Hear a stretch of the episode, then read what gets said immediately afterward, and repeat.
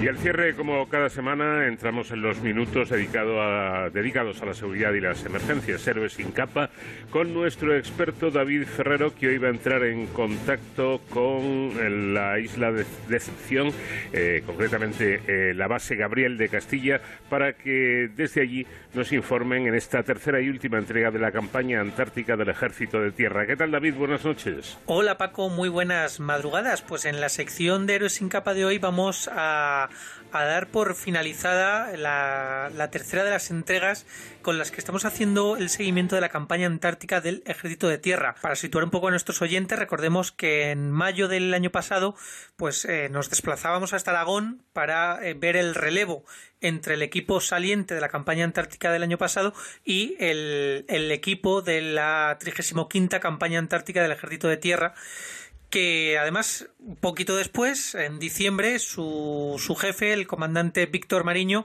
nos atendía desde Chile para contarnos cómo estaban haciendo una cuarentena ahí eh, antes de partir al Polo Sur. Y hoy, ya desde la base Gabriel de Castilla, epicentro de las operaciones del Ejército de Tierra en el Polo Sur, eh, nos atiende el comandante Víctor Mariño, pero también el teniente Mario Garzón, del mando de ingenieros, encargado de la mejora de las infraestructuras de la base, y el brigada Francisco Pintos, encargado de la navegación y movimiento de la campaña antártica y entre los tres nos van a contar un poco las actividades que han estado realizando durante estos meses, ahora que en unos días ya finaliza la campaña antártica de este año eh, y vamos a también conocer por qué es importante la labor que están realizando nuestros militares españoles en el Polo Sur.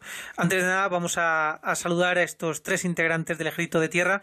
Muy buenas noches, ahora que en la base Gabriel de Castilla, pues creo que hay una diferencia con España de, de cuatro horas, ¿no es así? Sí, hola, buenas noches. Efectivamente, aquí ahora mismo, pues eso, tenemos eh, cuatro horas de diferencia con, con ustedes. Bueno, pues gracias por, por atendernos a estas horas.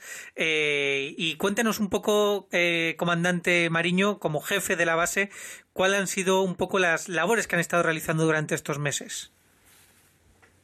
Bueno, pues nosotros la misión que tiene el Ejército de Tierra en la campaña antártica es apoyar sobre todo a todo lo que es el movimiento de, del personal científico que viene eh, a hacer aquí de ciencia y hacer investigaciones. Entonces, todo el, apoyo logístico se lo proporciona el Ejército de Tierra y también les apoyamos en todo lo que es la, navegación y el movimiento por la isla cuando tienen que desplazarse a los diferentes puntos para tomar los datos o las muestras de lo, o bien de la fauna o bien de la flora. Dos de las principales misiones de los que tenemos aquí a los responsables, tanto al teniente Garzón como al brigada Pintos. Eh, pero, comandante, ¿cuáles han sido las, principales dificultades que se han encontrado tanto ustedes como los científicos para, para, para esta labor ¿no? de investigación en un, en un lugar tan hostil como es el Polo Sur? Bueno, aquí el, principal eh, problema eh, habitual es la meteorología. Nosotros tenemos que estar constantemente de, los cambios que se, que se producen, porque puede amanecer un día eh, más o menos despejado y sin viento, pero a la media hora cambiar completamente y, ser un día bastante, o sea, poco apacible. Entonces, la, mayor dificultad es eso, es coordinar todas las actividades y hacerlas con seguridad de acuerdo a lo que la meteorología nos permite.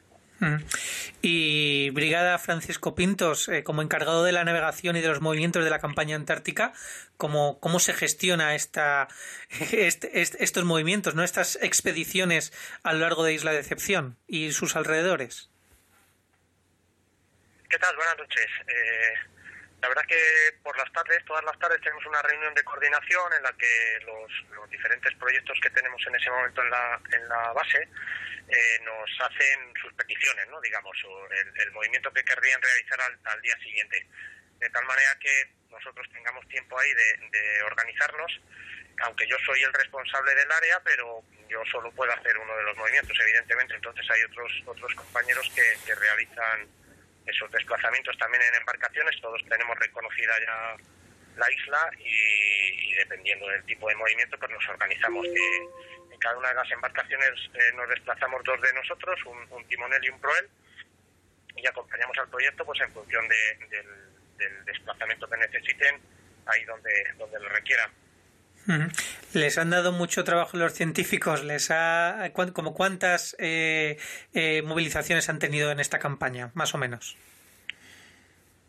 Bueno, movimientos siempre hay. Siempre que, como ha dicho el comandante, siempre que la meteorología nos lo permite, de una u otra manera eh, siempre hay un proyecto que, necesita salir. Eh, si no recuerdo mal, hemos eh, en embarcaciones hemos realizado unos, hemos hecho hasta 2.300 kilómetros. Es verdad que llevamos ya 100, prácticamente 100 días aquí y aunque el mes de marzo ya ha sido un poco más, más tranquilo porque los proyectos se han ido, se han ido reduciendo, eh, a diario mm, de media unos 30 kilómetros, alguna de las embarcaciones hacían. Es verdad que la, la isla no, no tiene mucho perímetro, pero bueno, recorriendo diferentes puntos se, se, llega a alcanzar esa, esa cifra más o menos de media, unos 25 30 a diario prácticamente. Es, eh, ustedes se han, se han adiestrado y se han entrenado, eh, aparte en otros lugares del mundo, porque recordemos que todos los integrantes de la campaña antártica del Ejército de Tierra tienen un bagaje y una gran experiencia en operaciones militares de todo tipo, eh, pero es muy diferente operar en, en el Polo Sur después de ese entrenamiento que han tenido, por ejemplo, en, la Sierra de Benasque. ¿es, es, ¿Es muy diferente el terreno? Eh, cambia bastante. Aquí eh, una de las mm, dificultades también del movimiento es el, tipo de, tierra, ¿no? el tipo de terreno. Al ser una isla volcánica, toda las zonas con más pendientes es bastante inestable. Entonces, transitar por esas zonas a pie es relativamente complicado. ¿no? Hay que ir marcando huellas, si bien es verdad que solemos utilizar eh, itinerarios habitualmente o, habituales, siempre transitando por, el mismo, por las mismas zonas, se va haciendo una huella y, no se reduce un poco esa dificultad, ¿no? Eh, la, altura aquí, la altura media de la isla son 350 metros, el pico más alto está a unos 500. No, tampoco estamos aquí para hacer el pico, ¿no? Pero no tiene nada que ver. Eh, sí, sí que si los trasladamos o lo llevamos a Pirineos, pues las zonas altas eh, hay más cantidad de nieve, podemos encontrar algunas grietas, y el resto de la isla es sobre todo es, es, piroclasto volcánico, es terreno volcánico. Terreno muy, muy diferente.